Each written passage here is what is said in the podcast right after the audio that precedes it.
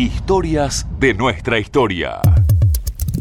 Lo que tiene de interesante Domingo Faustino Sarmiento es lo claramente incorrecto, por empezar. Eso lo hace más grande por ahí. Lo hace más grande, lo hace más interesante. De hecho, no coincidimos con muchísimas cosas que plantea Sarmiento, pero es un personaje muy importante de la historia argentina en un periodo muy complicado de guerras civiles. Y quizá por dos cosas ya vale la pena hablar de él, ¿no? Yo creo que por Facundo y por la ley 1420, también por su incitación a la violencia. Muestran a las claras la, barbarie de la civilización. Sí, él se torna bárbaro en, en muchos momentos. Es un hombre que ha ejercido diferentes profesiones, de maestro de escuela en su adolescencia, a minero en Chile, periodista, que fue una función que no abandonó nunca en su vida, diplomático, planificador de la educación, un hombre muy reconocido en América, como un gran hombre vinculado a la educación popular. De hecho, su trabajo de educación popular es un texto muy interesante. Decíamos que ejerció la, función de periodista eh, desde muchos lugares, desde su provincia en el Sonda, este, en Chile, donde bueno, escribió en El Progreso y otros periódicos cuando él se va exiliado, ¿no? En ese famoso cruce de los Andes y esa escritura en esa piedra, Bárbaro, las ideas no se matan, que lo escribió en francés, que es toda una, definición política también, ¿no? A él la primera, el primer episodio de censura que se produce en su vida tiene que ver con el Sonda, que es una censura inteligente, entre comillas, cuando le aumentan los impuestos de tal manera que él no puede sostener el periódico. Mira qué interesante cómo definía él lo que era un periódico. ¿Qué es pues un periódico? Una mezquina hoja de papel llena de retazos, obra sin capítulos, sin prólogo, atestada de bagatelas del momento. Se vende una casa, se compra un criado, se ha perdido un perro y otras mil frioleras que al día siguiente a nadie interesan. ¿Qué es un periódico? Examinadlo mejor. ¿Qué más contiene? Noticias de países desconocidos, lejanos, cuyos sucesos no pueden interesarnos. Trozos de literatura, retazos de novelas, decretos de gobierno.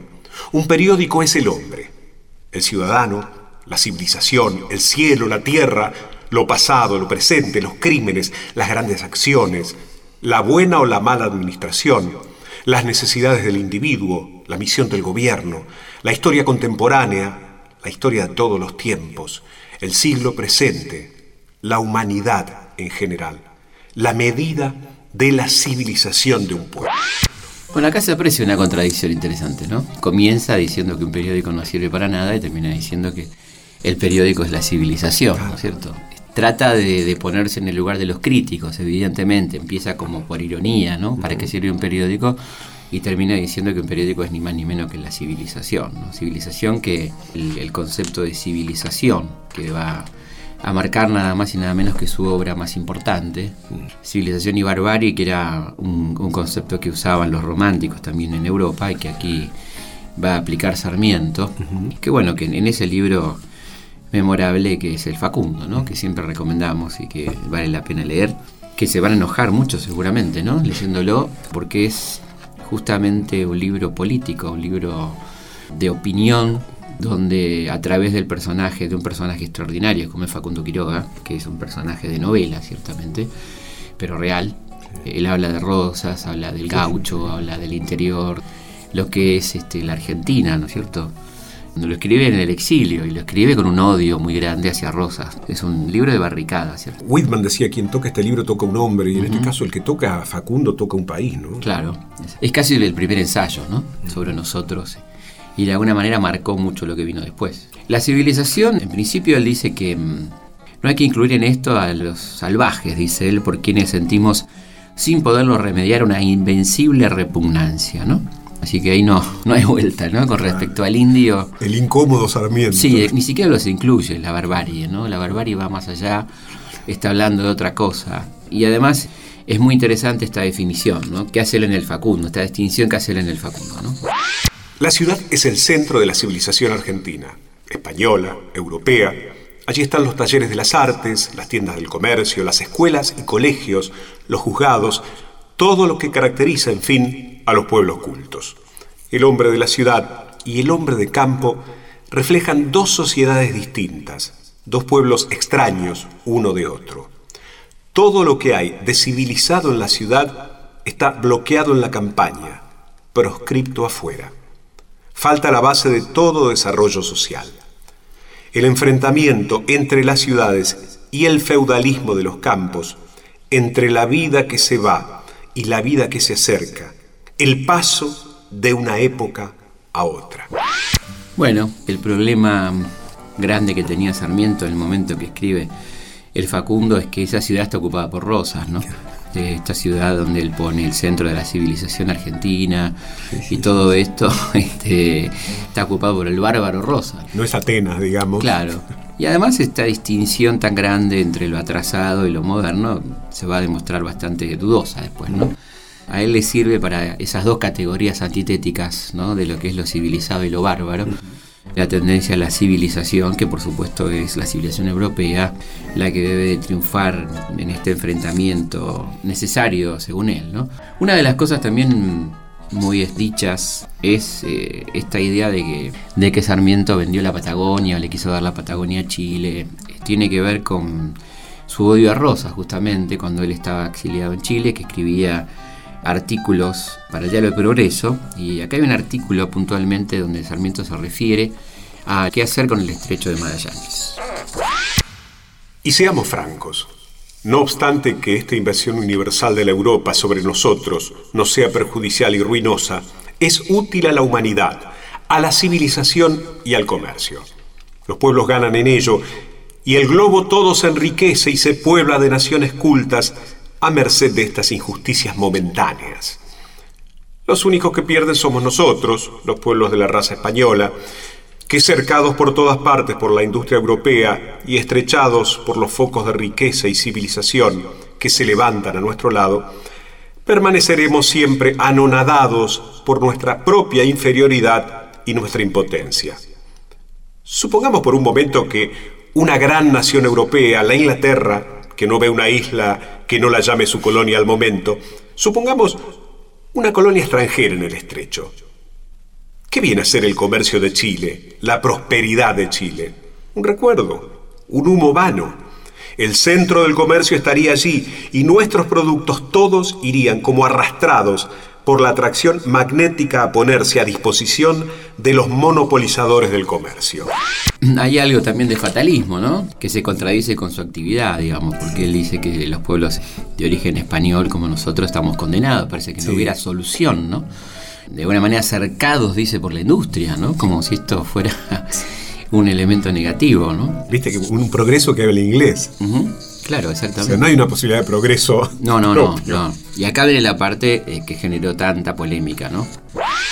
Que pueble pues el gobierno de Buenos Aires, el Chaco, el sur hasta el Colorado y el Negro, que dé seguridad a sus fronteras, que allane las dificultades del comercio interior, que regularice las leyes de aduana y deje el estrecho de Magallanes a quien lo posee con provecho y no podrá abandonarlo sin mengua. Estos consejos de nuestra parte no son un entrometimiento ni un reproche. Es lo mismo que aconsejamos a Chile y a todos los estados sudamericanos. Comercio, industria, población, inmigración, educación.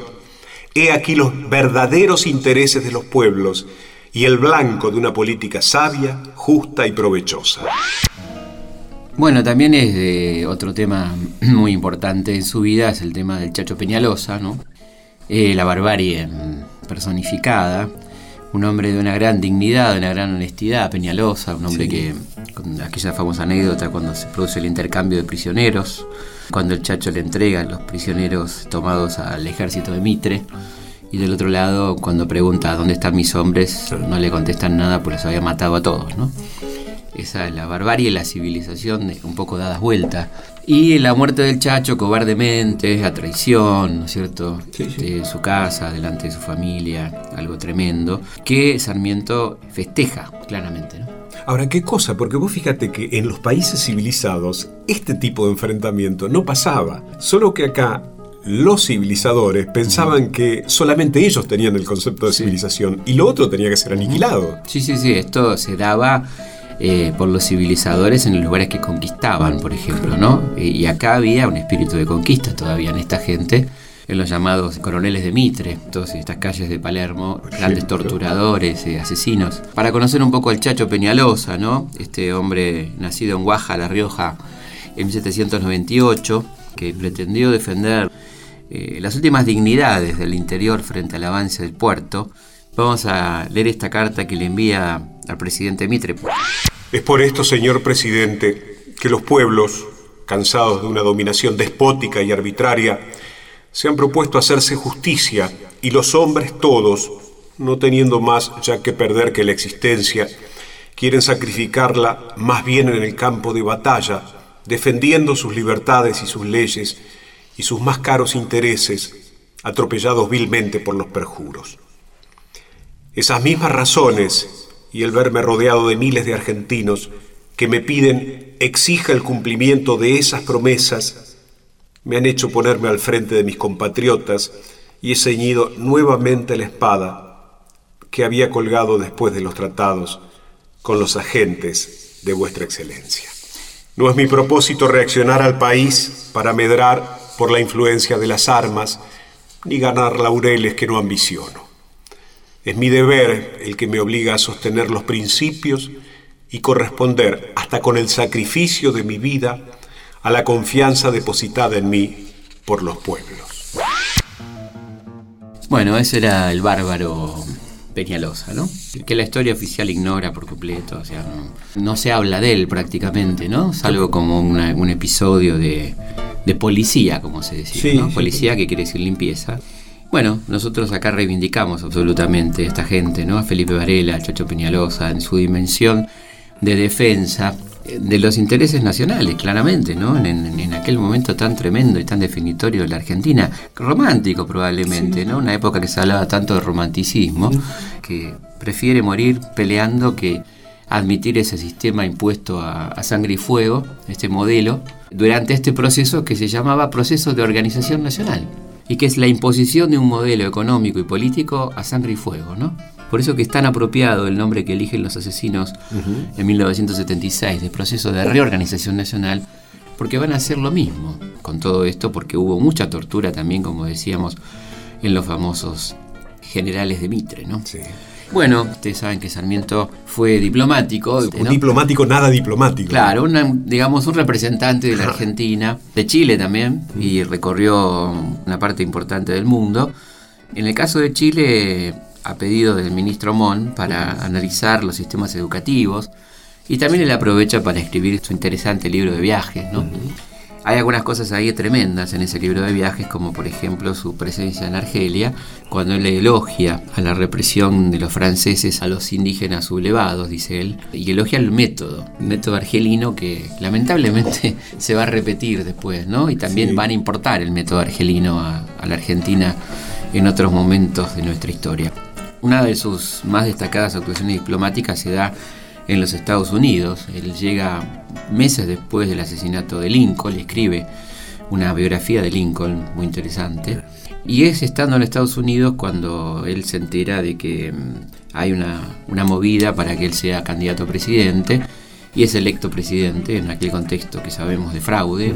En 1868, ¿no? Qué bueno que lo aclare, ¿no? Porque si no parece que eh, esa época tiene mucho que ver con la unidad nacional. Sí, se pasa tan por alto, como si fuera un detalle, que la gente no votaba y su voto no valía absolutamente nada entre Urquiza, digamos, y, y Irigoyen, ¿no? el primer presidente electo realmente por voto popular, que todos esos presidentes son de origen ilegítimo, y siempre es bueno decirlo, pero este es un detalle, que no es un detalle, ¿no? Sarmiento al asumir la presidencia decía este sobre cuáles eran sus pretensiones, ¿no? Al asumir la presidencia. Todos estos recursos deben ser distribuidos y utilizados por leyes previsoras y equitativas para evitar que mientras los elementos de civilización se acumulan en las costas, lo restante del país sea entregado a la barbarie y que salgan, luego del bien aparente, nuevas calamidades y desórdenes.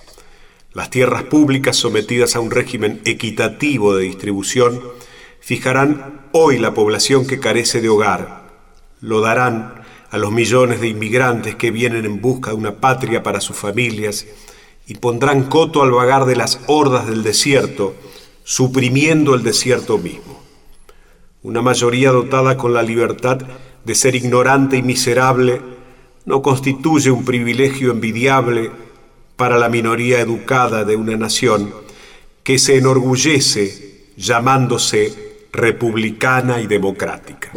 La otra cuestión que ya es muy distintiva es Chivilcoy, el modelo de, del cual él viene enamorado en los Estados Unidos. Viene enamorado de un par de cosas en los, Estados Unidos, como son el modelo de, producción hacia adentro, del mercado interno, ¿no? la idea de, de un país que consume lo que produce de un ferrocarril expansivo que de alguna manera recorre íntegramente el país para porque hay circulación de bienes y personas, ¿no? Eh, un país que se está consolidando antes de, antes de salir afuera en su producción y en su consumo, la educación, la propiedad de la tierra, el concepto de farmer, de, gente que tenía como máximo 30 hectáreas ¿no? en, aquel corrimiento hacia el oeste. Y justamente en el oeste de la provincia de Buenos Aires, en Chivilcoy y Mercedes, solamente alcanzará a hacerlo en Chivilcoy, eh, él implanta este modelo tratando de hacer una, una comunidad de medianos y pequeños propietarios. Vamos a ver qué decía él hablando de, Chivilcoy. Heme aquí pues en Chivilcoy, la pampa como puede ser toda ella en 10 años. Y aquí el gaucho de ayer, con casa en que vivir, con un pedazo de tierra para hacerle producir alimentos para su familia. He aquí el extranjero ya domiciliado, más dueño del territorio que el mismo habitante del país. Porque si éste es pobre, es porque anda vago de profesión. Si es rico, vive en la ciudad de Buenos Aires. Chivilcoy está aquí como un libro con lindas láminas ilustrativas que habla a los ojos, a la razón, al corazón también y sin embargo, no siempre ni todos leen con provecho sus brillantes páginas. Sucede así siempre en todas partes. Los pueblos son miopes y tardos de oídos. De hecho, el presidente de la sociedad rural de aquel entonces, que se llamaba Enrique Olivera, le hace saber a Sarmiento que ellos no están de acuerdo con esto porque consideraban inconveniente implantar colonias como la de Chivilcoy donde ya estaba arraigada la industria ganadera. Sarmiento le responde, Nuestros hacendados no entienden jota del asunto y prefieren hacerse un palacio en la avenida Alvear que meterse en negocios que los llenarían de aflicciones.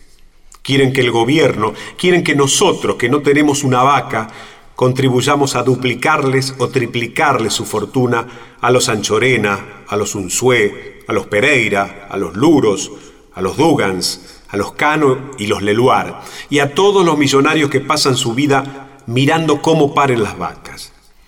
En este estado está la cuestión, y como las cámaras del Congreso están tan bien formadas por ganaderos, veremos mañana la canción de siempre, el payar de la guitarra a la sombra del ombú de la pampa y a la puerta del rancho de paja. Bueno, y además este decía mm, estas cosas, ¿no? El granado y sus productos, como industria exclusiva y única del país, tiene el inconveniente de que su precio no lo regulamos nosotros por falta de consumidores sobre el terreno, sino que nos lo imponen los mercados extranjeros según su demanda.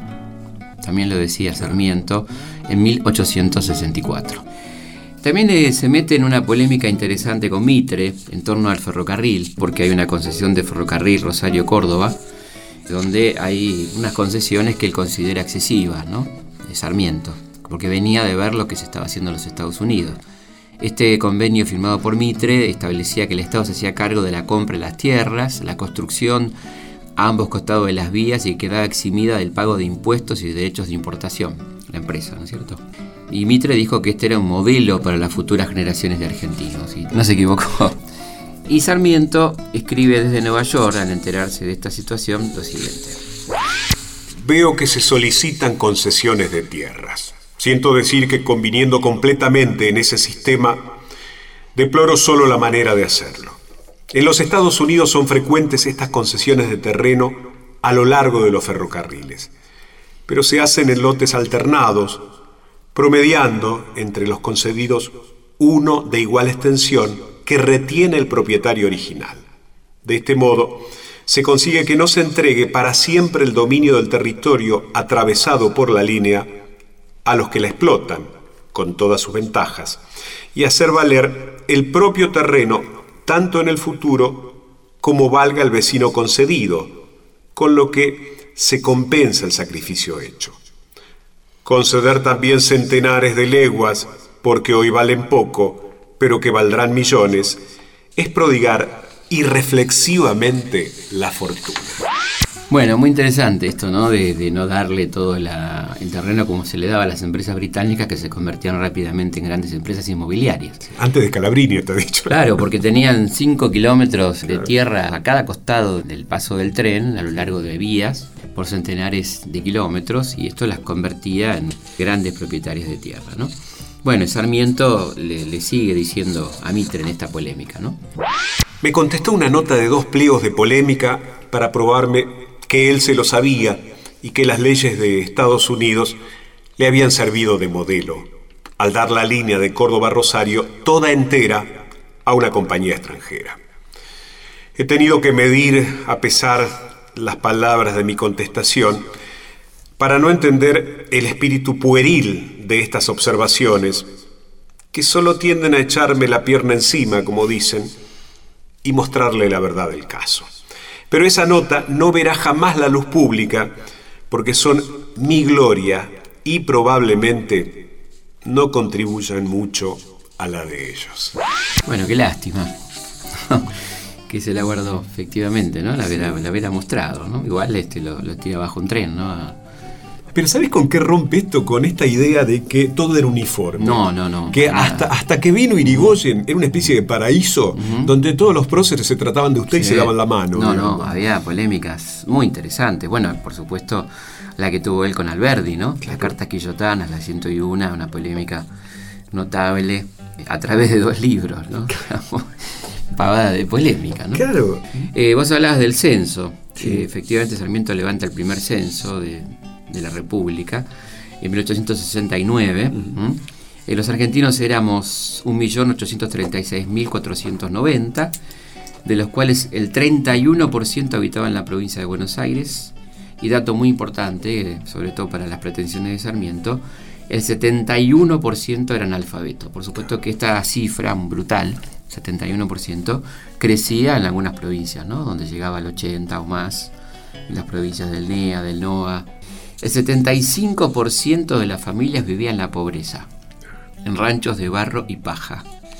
Los profesionales, la gente que tenía una, profesión, un título universitario, llegaba al 1% de la población. Y la población era escasa, estaba mal educada y la riqueza estaba mal distribuida. Conclusiones que se sacaban a partir del censo que hace Sarmiento. Y otra cosa mm, interesante es que Evidentemente fue el gran gestor de la ley 1420, una ley muy importante para la historia argentina. Y también él tenía claro que había que limitar ese acceso a la educación. No lo pensaba como que la educación fuera para todos exactamente igual, sino que había que ver los niveles. Y decía esto en torno a cómo limitar el tema de la educación en los sectores populares. La educación más arriba de la instrucción primaria la desprecio como medio de civilización. Es la educación primaria la que civiliza y desenvuelve la moral de los pueblos. Todos los pueblos han tenido siempre doctores y sabios, sin ser civilizados por eso. Es, interesante, ¿no? este limitante eh, de, hasta dónde extendemos la educación. Nadie niega el mérito, por supuesto, de la extensión de la educación primaria, pero él es consciente de ser portador de, de las ideas de una clase donde es consciente que conviene limitarlo a la escuela primaria, ¿no? A dejarlo ahí. Y mm, Mitre fue un poquito más allá y pensó en los secundarios y en los profesorados, como un límite a la clase media, ¿no? la máxima aspiración de una persona de clase media era ser profesor, no podía llegar más allá, de ahí la poca distribución de universidades en, el territorio nacional, y sí de profesorados y colegios nacionales. Eh, en general, la clase media, como mucho, llegaba al secundario. ¿no? En, aquel tiempo era, digamos, bastante raro que una persona pudiera terminar el secundario. y ni hablar de tener algún título más allá de eso. Pero estaban los profesorados como el límite para los sectores medios, quedando las carreras universitarias reservadas claramente a la élite como elemento de, reproducción, absolutamente. Los últimos años, en, las páginas del censor, Sarmiento se muestra muy crítico de Roca, de su política de negociados, habla de ataliba Roca y el verbo atalibar, ¿no? de robar y también dice que la industria mecánica y manufacturera está todavía en las primeras luchas. Esta es la razón tal vez por la que en este mercado de lanas no tenemos todavía una fábrica textil, siendo enorme el consumo de paños y teniendo, salvo la maquinaria, todos los elementos del ramo en el país, es decir, ovejas para tirar para arriba, ¿no? Van a Inglaterra millones de arrobas de lana recargadas con fletes enormes por la condición en que se exportan y esa materia prima de vuelta de aquellas lejanas fábricas las pagamos a precios tan subidos que aumentan considerablemente nuestra cuenta de importaciones en la balanza de comercio. ¿no? Y vamos a terminar con una especie de testamento. ¿no? Esto decía Sarmiento, de sí mismo. Nacido en la pobreza, criado en la lucha por la existencia, más que mía, de mi patria, endurecido a todas las fatigas, acometiendo todo lo que creí bueno y coronada la perseverancia con el éxito, he recorrido todo lo que hay de civilizado en la tierra y toda la escala de los honores humanos, en la modesta proporción de mi país y de mi tiempo. He sido favorecido con la estimación de muchos de los grandes hombres de la tierra. He escrito algo bueno, entre mucho indiferente, y sin fortuna que nunca codicié, porque era bagaje pesado para la incesante pugna, espero una buena muerte corporal, pues la que me vendrá en política es la que yo esperé, y no deseé mejor que dejar por herencia millones en mejores condiciones intelectuales, tranquilizado nuestro país, aseguradas las instituciones y surcado de vías férreas el territorio como cubierto de vapores los ríos, para que todos participen del festín de la vida, de la que yo gocé solo a hurtadillas. Un personaje, bueno, que efectivamente no, no ambicionó fortuna, que no se le animó al poder, eh, se le, empezó a animar, pero lamentablemente no fue a fondo, pero que fue un crítico muy importante de todo esto que venimos diciendo, ¿no? de esa concentración de poder, del roquismo, del modelo estancieril de producto único, ¿no? de, monocultivo.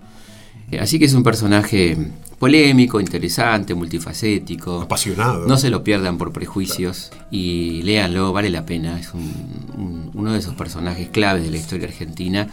Y que no nos, no nos pase como nos pasó con Borges, ¿no? Este, esto de, no leerlo por prejuicios ideológicos.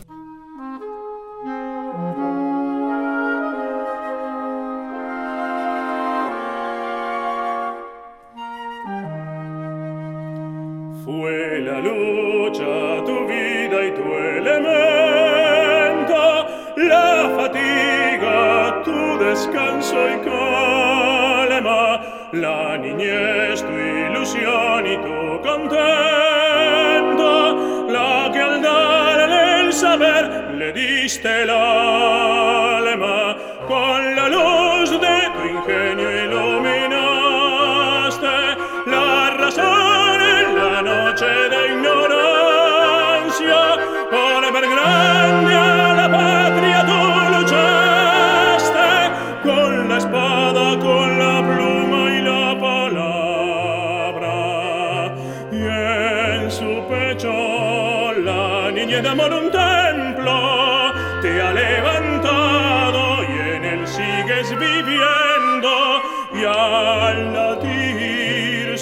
corazón repitiendo honor y gratitud al gran Sarmiento, honor y gratitud y gratitud,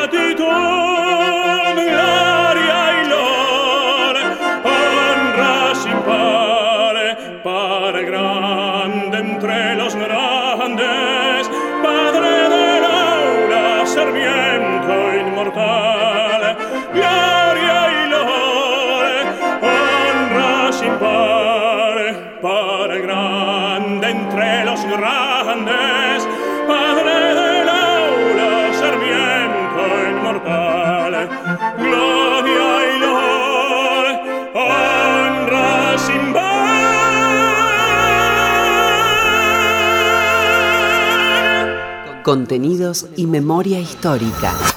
Radio Nacional.